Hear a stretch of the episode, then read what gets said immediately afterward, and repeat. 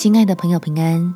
欢迎收听祷告时光，陪你一起祷告，一起亲近神。天父在提醒，恩典快领取。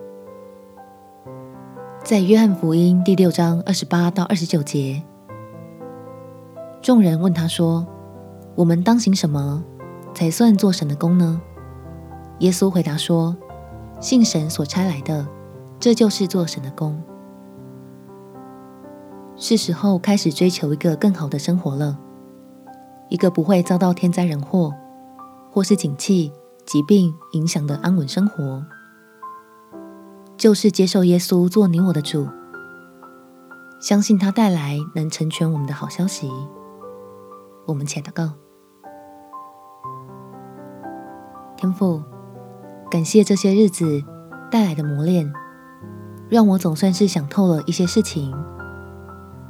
求你给我勇气，改变自己最终在追求的目标，才不会白白的在这世上走一遭。